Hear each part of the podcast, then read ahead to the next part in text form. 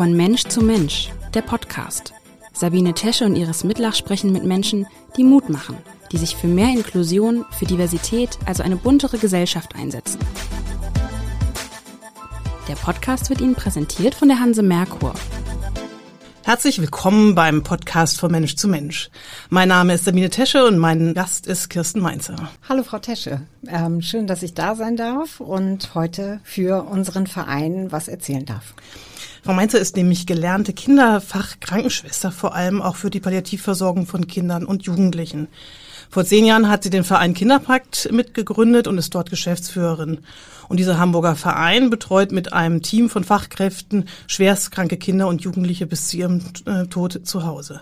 Frau Mainzer, als Krankenschwester möchte man doch eigentlich ähm, dabei helfen zu heilen. Warum haben Sie sich schon so ganz früh ausgesucht, Kinder bis zu ihrem Tod zu pflegen? Ja, das ist letztendlich durch die Erfahrung, die ich in meiner Arbeit gemacht habe. Ich habe immer sehr gerne chronisch erkrankte Kinder versorgt und mochte immer ganz gerne dieses ganze Familiensystem. Also auch zu gucken, was brauchen die Eltern, was brauchen die Geschwister. Und bei chronisch kranken Kindern hat man immer sehr lange Zugang gehabt und das hat für mich immer ganz gut funktioniert. Und ich hatte immer ein großes Bedürfnis, dass diese Kinder, die auch palliativ erkrankt sind, was eigentlich ja ein ganz langer Weg ist, nämlich mit der Diagnose schon anfängt, weil sie da schon gesagt bekommen, sie werden nicht sehr alt, ähm, ja, sehr umfangreich und professionell, multiprofessionell zu versorgen. Und das hat mich immer sehr gereizt. Sie waren ja nicht, der Verein, der ist seit zehn Jahren, aber Sie haben ja sehr lange davor auch als Intensivkrankenschwester gearbeitet. Und welche Erfahrungen haben Sie da im Umgang mit sterbenskranken Kindern gemacht? Also wie hat Sie das geprägt? Das ist ja schon wirklich eine sehr, sehr, wirklich intensive Erfahrung. Ja, das hat mich sehr geprägt. Das war auf der Intensivstation immer sehr schwierig für das gesamte Team. Und ähm, damals war es aber auch immer so, dass die Kinder sehr lange im Krankenhaus lagen. Und dann gab es Besuchszeiten und so richtig konnte keiner die Kinder besuchen und es war aber auch nicht mehr viel zu tun. Also es gab nichts, was noch intensiv hätte gemacht werden, sondern die Zeit verstrich, weil man wusste, dieses Kind ist palliativ erkrankt. Und ich habe mir immer gewünscht, dass diese Kinder nach Hause können, dass sie dahin können, wo sie letztendlich hingehören, in die Familie, in das Zuhause. Und ähm, so ist eigentlich diese Idee entstanden und dieser Gedanke, ambulant palliative Kinder zu versorgen. Oftmals gibt es ja so einen Schlüsselmoment. Ich weiß nicht, ob Sie den hatten, wo Sie gesagt haben, so geht es jetzt nicht weiter. Ich muss hier was verändern, aktiv. Es gab ein Kind, ähm, was ich auf der Intensivstation versorgt habe mit einer zu kleinen Lunge und äh, der Junge hieß Walter. Und es ist auch mein Patenkind und der hat mich sehr geprägt. Da habe ich die Familie sehr lange betreut. Wir waren auch mit ihm noch mal zwei Tage zu Hause und er hat mir eigentlich den Anfang gegeben dafür. Ja, es ist ja so, ähm, gab es da auch nichts Ähnliches? Also haben Sie, Sie haben ja offensichtlich eine Notwendigkeit gesehen, dass es eben eine palliative Versorgung auch zu Hause geben soll. Ich kenne mich jetzt nicht ganz gut aus, aber ich vermute mal, das gab es ja schon, diese ambulanten Hospizdienste gab es für Erwachsene ja schon zu Hause. Gab es das denn für Kinder gar nicht? Für Kinder gab es das damals noch nicht. Ähm, es gab noch keine ambulanten Intensivpflegedienste. Also Kinder, die sehr krank sind, sind meist sehr umfangreich pflegerisch ähm, zu behandeln. Und ähm, es gab keine Versorger, die die Unterstützung zu Hause gemacht haben. Und das musste erst aufgebaut werden. Ähm, das war auch mein Start aus dem Krankenhaus in die Häuslichkeit. Da ging es um die ambulante Intensivpflege. Da haben wir schwer chronisch erkrankte Kinder nach Hause gebracht und haben sie pflegerisch zu Hause versorgt.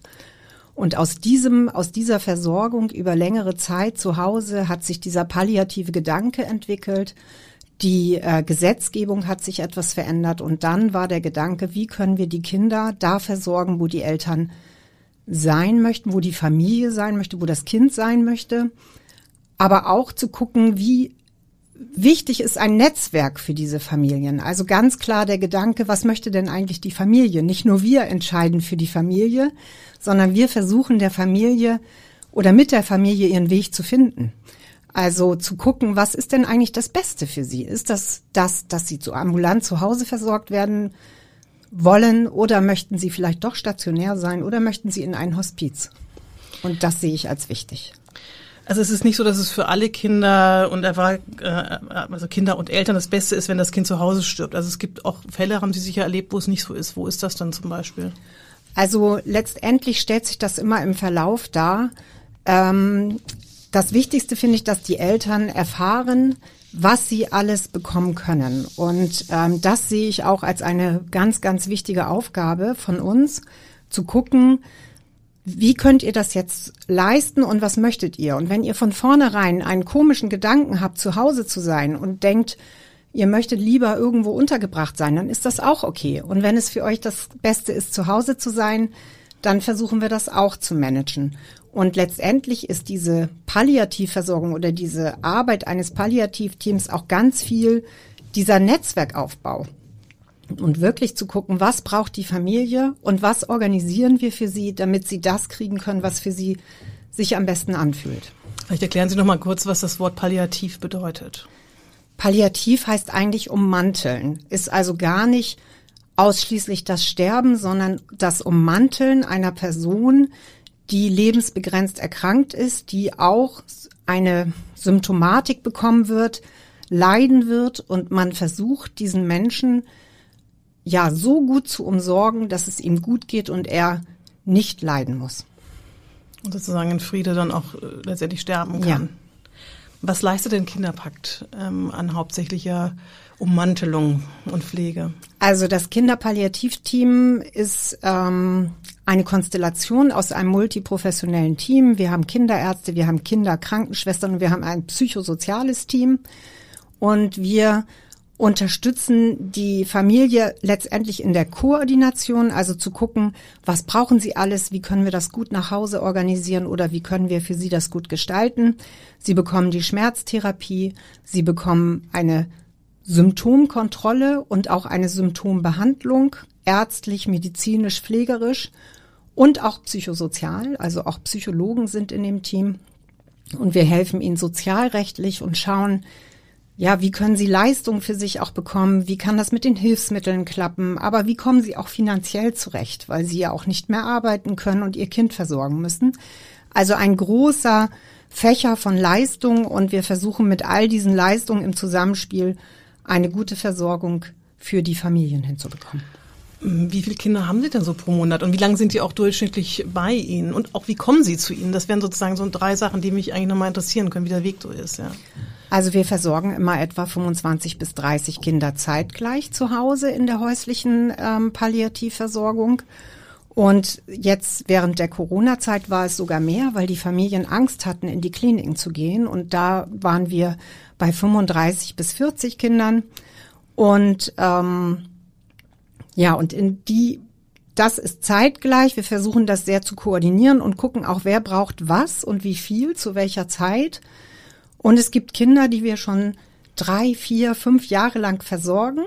Und wir gehen dann auch immer wieder in, wir nennen das so Pause. Das heißt, wir kommen in Krisen. Die Familien wissen, wenn sie Krisen haben und Symptome nicht zu, also nicht alleine das hinkriegen, die Symptome zu lindern, dass wir kommen, aber wenn es den Kindern wieder gut läuft und dass äh, den Kindern wieder gut geht und die Familien ein stabiles System haben, gehen wir auch mal wieder in die Pause. Also wir kennen die Familien teilweise über Jahre. Sie haben ja auch ein 24-Stunden-Rufbereitschaft. Das ist ja auch wahnsinniges Angebot. Auch was sind denn so Situationen, zu denen Sie dann auch gerufen werden? Also gerade in, ne, wenn Sie sagen, Sie betreuen die jetzt drei, vier Jahre, da ist es ja dann eine relative Alltagsgeschichte, bei der Sie dann sind. Aber was sind dann so die Notsituationen? Also wir haben eine 24-Stunden-Rufbereitschaft der Kinderkrankenpflege und da rufen Familien an, wenn ihre Kinder zum Beispiel sehr unruhig sind und sie nicht wissen, was sie an Medikamenten geben sollen, wenn es plötzliche Fieberzacken gibt oder eine Atemnot entsteht. Also solche Punkte werden da besprochen. Da können die Familien rund um die Uhr anrufen. Und hinter der Kinderkrankenpflege ist immer ein ärztlicher Rufbereitschaftsdienst, auch 24 Stunden. Und es ist so, dass wir telefonisch beraten. Wir haben so ein elektronisches Dokumentationssystem. Da kann jeder, jedes Kind sehen und man kann über Bedarfsmedikamente und so weiter schauen, was ist jetzt angebracht. Und weiterhin geht es aber auch um die, den sofortigen Besuch. Wenn also eine akute Krise ist, wie eine akute Atemnot oder großer Schmerz, Schmerz ist ein großes Thema, dann kann das Team sofort losfahren. Mm, ist es denn immer, sind das ja ähnliche Formen von Krankheiten? Also es ist ja ähm, selten, dass ein Kind so schwer erkrankt ist, dass es sozusagen ja, lebensbegrenzt äh, krank ist oder im Sterben ist. Gibt es da so Krankheiten, die sich so häufen, die Sie überwiegend haben? Im Kinderbe ja, vielleicht auch gibt es also das und gibt es eben auch äh, Patienten, die sie nicht zu Hause betreuen. Also gibt es auch da eine Grenze. Also im Kinderbereich ist es sehr ähm, unterschiedlich. Im Erwachsenenbereich sind zum Beispiel über 90 Prozent der Palliativversorgung onkologisch erkrankt. Bei uns im Kinderbereich sind das 40 Prozent. Ansonsten gibt es viele Herzerkrankungen, es gibt Stoffwechselerkrankungen und schwerst mehrfach behinderte Kinder, die immer wieder in Krisen kommen und immer wieder Unterstützung zu Hause brauchen. Also sehr ein sehr umfangreiches Feld und ähm, auch vom Alter her von 0 bis 25 Jahre. Wir gehen auch schon in die Geburtskliniken, wenn wir wissen, da kommt ein krankes Kind zur Welt, dann unterstützen wir auch dort das Team mit, aber auch die Eltern, in dem Gedanken nach Hause zu gehen oder zu gucken, was für sie gut ist nach der Geburt. Und ähm, ja. Also gibt es Patienten, die Sie nicht zu Hause betreuen können, wo Sie sagen, da sind uns Grenzen besetzt? Nein, wir versorgen eigentlich jedes Kind zu Hause und versuchen immer gut zu gucken. Und das ist das Schöne, dass wir so multiprofessionell aufgestellt sind. Wir gucken halt, was braucht die Familie. Die eine braucht eine intensive psychosoziale Unterstützung, die andere braucht eine pflegerische Unterstützung und äh, medizinisch. Und wir arbeiten halt mit anderen Versorgern zusammen, zum Beispiel Pflegediensten, wenn die Pflege zu intensiv wird oder vom Zeitraum mehr sein muss. Ich kann mir das irgendwie sehr schwer vorstellen, muss ich ganz ehrlich sagen. Ich bin ja selber Mutter von zwei wunderbaren, gesunden, äh, inzwischen erwachsenen Jungs. Ähm, sie sind selber auch Mutter. Ähm, das sind eigentlich erleben sie ja wahnsinnig unfassbar traurige Momente. Ich weiß dass ich war auch schon im Kinderhospiz und ähm, da gibt's auch sehr Fröhliches auch. Ich weiß, dass das nicht alles traurig ist, aber es ist ja dennoch sind das ja Erlebnisse, die die man nicht so einfach verkraften kann. Oder also wie halten Sie das aus? Also ich, Sie sind jetzt ja schon länger dabei. Wahrscheinlich hat man dann irgendwann eine Schale. Aber ist es so, dass Sie manchmal auch mitweinen? Ja, auf jeden Fall. Und wir haben natürlich auch nach dem Versterben von Kindern ganz viel Kontakt mit den Eltern, das ganze Team und es ist ganz unterschiedlich. Also mal ist es so, dass es ähm, sehr, sehr traurig ist. Dann ist es manchmal auch dieses Akute, dass man auch so überfallen wird als Team und schauen muss, wie muss man damit zurechtkommen. Es braucht einfach Zeit und Sensibilität, auch danach sich zu regenerieren. Also es geht halt nicht, dass man dann gleich zu dem nächsten Kind fährt, sondern wir müssen immer gucken, wie kriegen wir auch den Raum hin, dass die Mitarbeiter damit gut zurechtkommen. Ich selbst ähm, bin immer mit dieser Situation gekommen, ja, die Kinder, die wir versorgen, die sind so krank, wie sie sind. Und mein Gedanke ist immer, sie zu unterstützen und ihnen mehr Raum fürs Leben zu geben. Also diese letzte Zeit auch zu nutzen und die auch schön zu nutzen. Also wir haben auch eine Musiktherapeutin, die dann kommt und Musik macht und manchmal bringt sie dann auch einen Film wieder und das ist dann auch eine Freude. Und die Familien mögen das sehr, sehr gerne, wenn, wenn sie Fachleute haben, mit denen sie auch persönlich sprechen können. Und ähm, es ist, glaube ich, sehr, sehr schwierig im Umkreis und im Umfeld. Und wenn wir kommen, dann dürfen sie auch mal Sachen sagen, die man so gar nicht sagen würde. Und das tut ihnen gut. Aber denken Sie nicht manchmal, das ist so ungerecht? Ich kenne also aus meiner Arbeit jetzt auch mit dem Verein, es trifft dann manche Familie doppelt und dreifach, ne, stirbt auch noch die Mutter oder es äh, an Krebs, also vielleicht erleben Sie das auch. Es, es gibt so Fälle, wo man einfach fragt, wo ist, wo ist da noch eine Gerechtigkeit, vielleicht auch eine göttliche Gerechtigkeit? Ich weiß nicht, geht Ihnen das niemals so, dass Sie auch zweifeln, wie das sein kann? Doch, das geht mir kontinuierlich so. Dass die Situation an sich, die ist ganz traurig und auch unfassbar. Und jedes Mal denke ich auch ich wieder, wie kann das sein? Wie kann diese Familie in so eine Situation geraten? Aber ich, ähm, ja, ich zehre ganz, ganz viel aus meiner Arbeit und aus meiner Möglichkeiten, ähm, die Familie zu unterstützen und zu betreuen. Und da, da habe ich das Gefühl, das ist gut. Ähm, da stehe ich auch total hinter und das gibt der Familie Kraft. Und das brauchen sie. Und sie haben noch so einen langen Weg und müssen das alles verarbeiten. Und ich glaube auch, ein Kind zu verlieren, das kann man nie verarbeiten. Und ich denke aber, dass wir mit unserer Arbeit als Team der Familie unheimliche Stütze sein können. Und dass es so ist, das kann ich nicht ändern. Das ist nicht mein Bereich. Also mir geht's ja immer so, also ich bin lange nicht auf, äh, kann nicht so helfen, wie Sie helfen, aber ich denke das ähnlich mit unserer Hamburger Abendblatt Hilfsvereinsarbeit. Ähm, ich kann die Familien entlasten, ich kann sie finanziell entlasten, ich kann ihnen Sachen von der Schulter nehmen, genau. damit sie Kraft für anderes haben. Ich, das ist tatsächlich sehr, sehr ähm, tröstend, weil ich tatsächlich manchmal ähm, äh, also auch wirklich tatsächlich geheult habe. Ich habe in meinem Team da gesessen und bei so manchen Fällen, wo es eben wirklich so doppelt und dreifach reinkam, ähm, haben wir dann uns gegenseitig auch so ein bisschen gestützt und gesagt, das ist jetzt so, wir konnten zumindest entlasten. Ähm und das tun sie absolut. Und die ganzen Familien, die da betroffen sind, die brauchen diese Entlastung und die brauchen diese Freiheit, um sich um ihre Kinder zu kümmern und diese Zeit auch zu genießen. Und da ist jede Hilfe einfach schön. Und das tut den Familien auch sehr gut. Und die Familien, die es nicht wollen, das ist meine Erfahrung, die sagen das auch und zeigen uns das auch, dass sie das nicht wollen. Und dann ist das auch okay. Wie ist es denn so? Gibt es, ähm, die haben ja sehr viel betreut. Ich weiß nicht, was haben Sie, wie viel haben Sie so betreut jetzt in den letzten zehn Jahren? Wie viele Familien? In den zehn Jahren haben wir 420 Kinder versorgt mit ihren Familien. Gibt es da Familien, vielleicht erzählen Sie so ein paar Fälle, die Ihnen so ein bisschen in Erinnerung geblieben sind, ähm, weil sie irgendwie besonders waren? Also mir sind sehr, sehr viele Erinnerungen aus äh, Familien aus der Anfangszeit in Erinnerung, weil wir damals noch ganz klein angefangen haben und ich auch noch sehr intensiv in den Familien war. Und ähm, ja, ich habe viele Erinnerungen. Es gibt ähm, Kinder, auch Familien am Anfang, die uns auch mit unterstützt haben, den Verein aufzubauen, die unheimlich davon gezerrt haben, dass wir kamen und uns gezeigt haben, das ist gut, was ihr da macht. Und heute ist es so, wir haben auch ein Erinnerungscafé, zu dem wir einmal im Jahr einladen und da sieht man ganz viele Familien, es kommen immer so etwa 50 Familien und dieses Feedback, was wir dann hören, das ist wirklich wundervoll und das stärkt uns und motiviert uns auch weiterzumachen.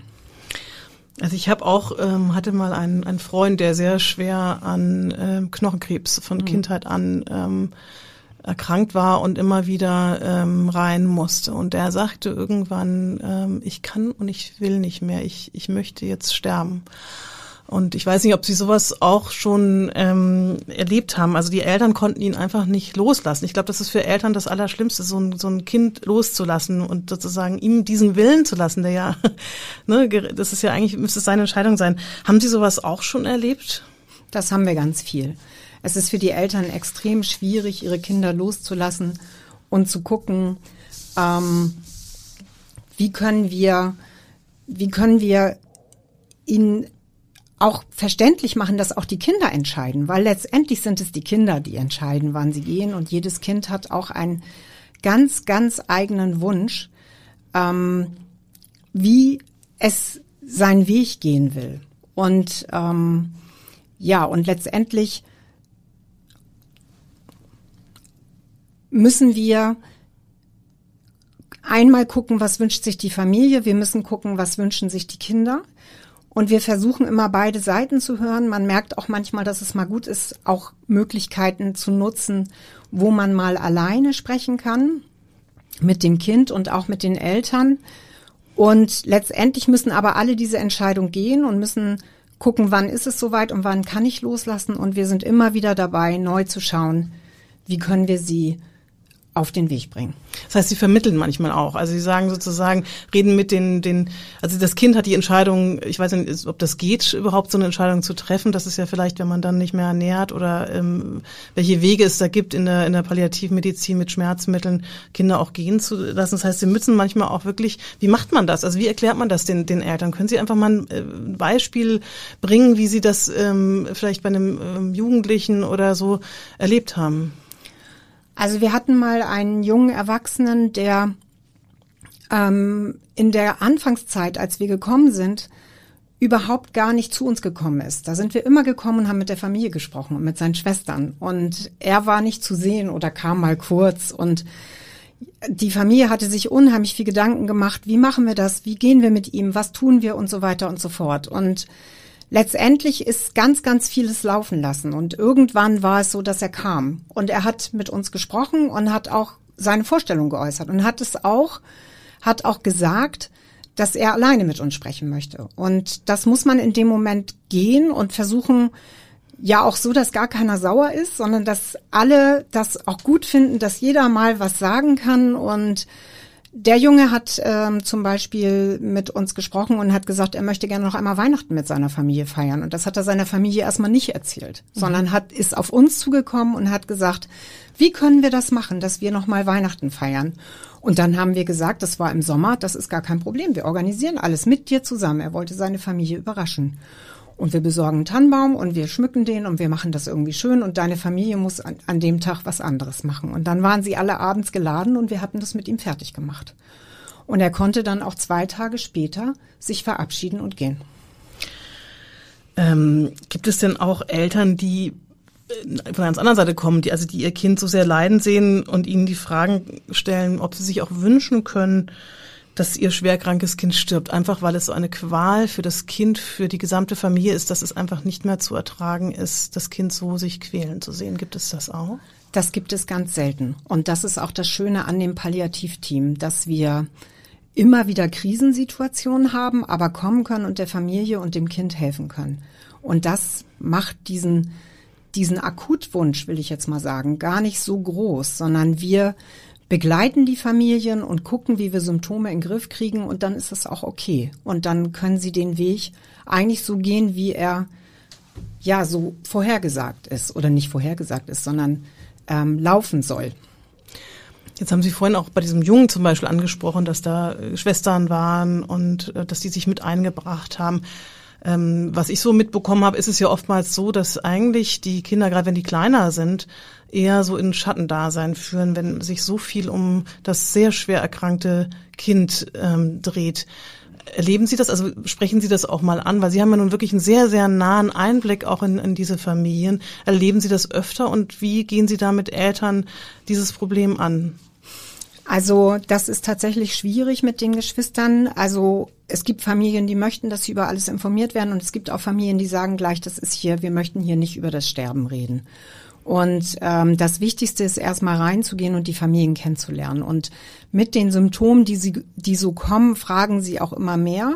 Und viele Familien nutzen unsere Psychologen, um für sich auch so eine Idee zu entwickeln, wie sie mit den Geschwisterkindern reden wollen. Und es ist immer erstmal eine große Ablehnung, aber mit der Betreuung, die wir machen, wird es immer mehr. Und letztendlich habe ich gelernt in der Zeit, dass es ja, dass es die Zeit ist, die uns hilft. Wir kommen und Eltern merken, wenn es ihren Kindern schlechter geht und sie merken auch, wenn die Geschwisterkinder ähm, mit in den Weg gebracht werden. Wo man sie deutlich ermutigen kann, ist immer wieder ansprechen, lasst die zusammen, ähm, nehmt keinen weg, sondern lasst die zusammen kuscheln, lasst sie zusammen sitzen und nehmt auch die kranken Kinder mit an den Tisch wir gucken, dass wir die passenden Hilfsmittel damit dafür finden, dass ihr einfach zusammen seid und auch die Geschwisterkinder dann wissen, dass das Kind krank ist. Und letztendlich haben wir vor einigen Jahren ein Familienbuch entwickelt. Das ist so eine Information für die Eltern,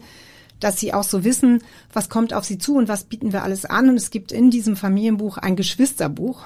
Und da versuchen wir auf eine sehr spielerische Weise ähm, mit den, ja, spielerische Weise, also zeichnende Weise, Kunstweise, den Kindern auch zu erklären, wie der Lebensweg geht. Und dass es, dass man auch mal krank sein kann und da können sie malen, da können sie Spiele spielen und das ist alles in diesen Büchern erhalten, enthalten. Und ja, letztendlich ist es die Begleitung. Und man muss ganz individuell bei jedem, bei jeder Familie gucken, wie geht es denen gerade, was können wir ihnen Gutes tun und auch mal ansprechen, wenn es gar nicht so gut läuft.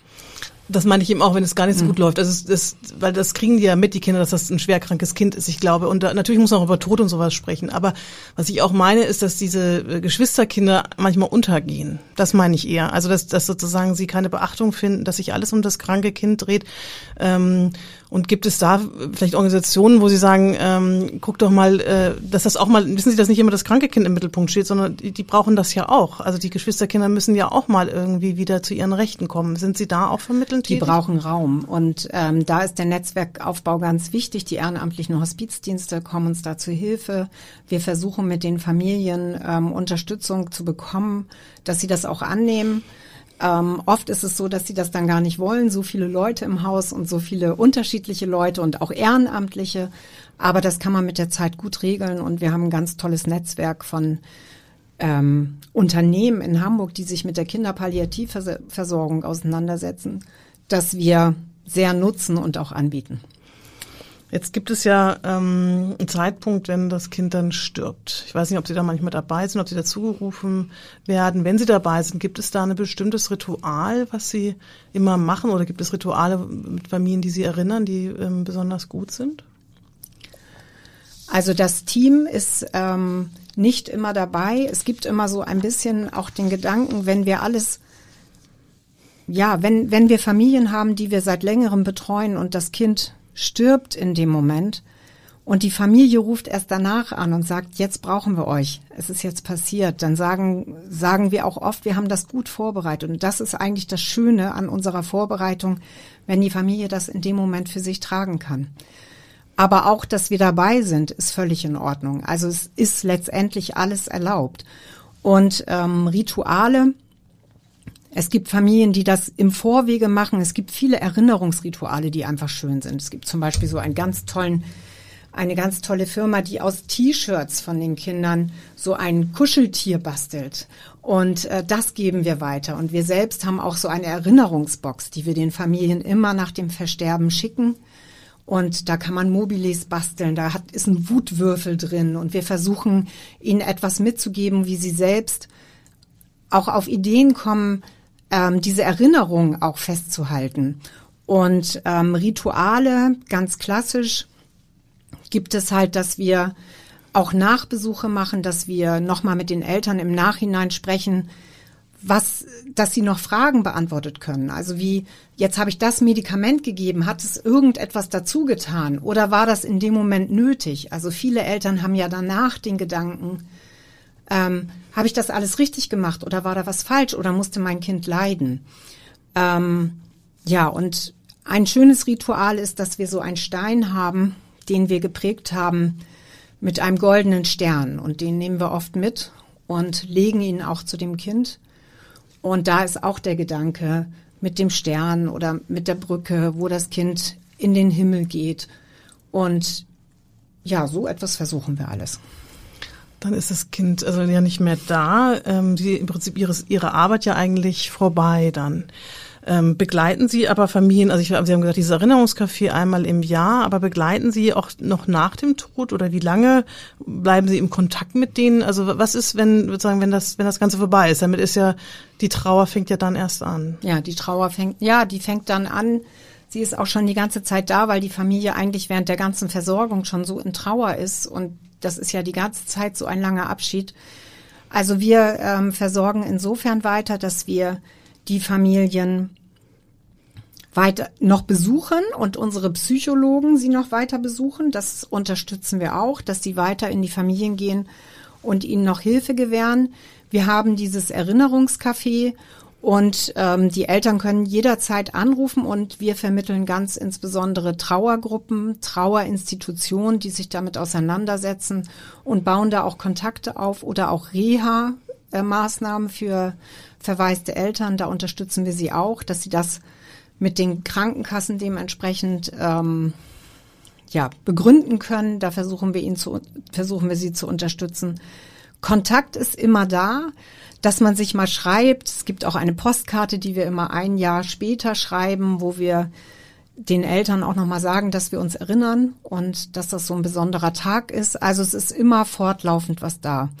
Wir selber als Team haben auch ein Ritual, wo wir, wenn ein Kind gestorben ist, zusammenkommen und meistens ähm, um einen ja, um einen Tisch herumstehen, wo wir einen kleinen Blumenstrauß hinstellen und den Namen des Kindes auf einem Stein fixieren und eine Kerze anhaben und ja, einfach auch zusammenstehen und abwechselnd wird ein Musikstück oder ein Gedicht ausgesucht, was wir dann auch halten und miteinander, ja, die Zeit so gehen lassen und einmal, ja, das, ähm, die Gedanken mal teilen im Team. Ich habe Sie am Anfang ja gefragt, wie man es sozusagen ähm, ein, ein Kind zu Tode pflegen, muss man ja sagen, wie man das kann und warum sie sich dafür entschieden haben. Also sie haben mich sehr davon überzeugt, dass es eine wohl wahnsinnig erfüllende Aufgabe ist, weil sie Familien entlasten können. Ich finde das ganz wichtig, dass es Institutionen wie Sie gibt. Ich gratuliere Ihnen an dieser Stelle auch zu zehn Jahre Kinderpark, das ja ganz stark auf Ihren äh, Schultern mit hochgekommen ist und äh, Sie als Mitbegründerin da ganz viel dafür gesorgt haben, dass es Familien möglich ist, ihr Kind zu Hause zu begleiten und sie an ihrer Seite wissen. Vielen, vielen Dank für dieses sehr berührende Gespräch. Ich danke Ihnen, Frau Tesche. Sehr schön, dass ich hier sein durfte für unseren Verein und ja, ich freue mich über Ihre Worte, dass ich das ähm, so rüberbringen konnte. Und es ist ja auch ein sehr, sehr schwieriges Thema. Und ich glaube, man merkt mir auch manchmal an, dass es auch mir schwerfällt. Und ähm, ja, auch danke an unser tolles Team, was wir haben. Vielen Dank, Frau Menzer. Tschüss. Dieser Podcast wurde Ihnen präsentiert von der Hanse Merkur. Weitere Podcasts vom Hamburger Abendblatt finden Sie unter abendblatt.de slash podcast hier finden Sie auch alle aktuellen Podcast-Themen und unseren neuen Podcast-Newsletter.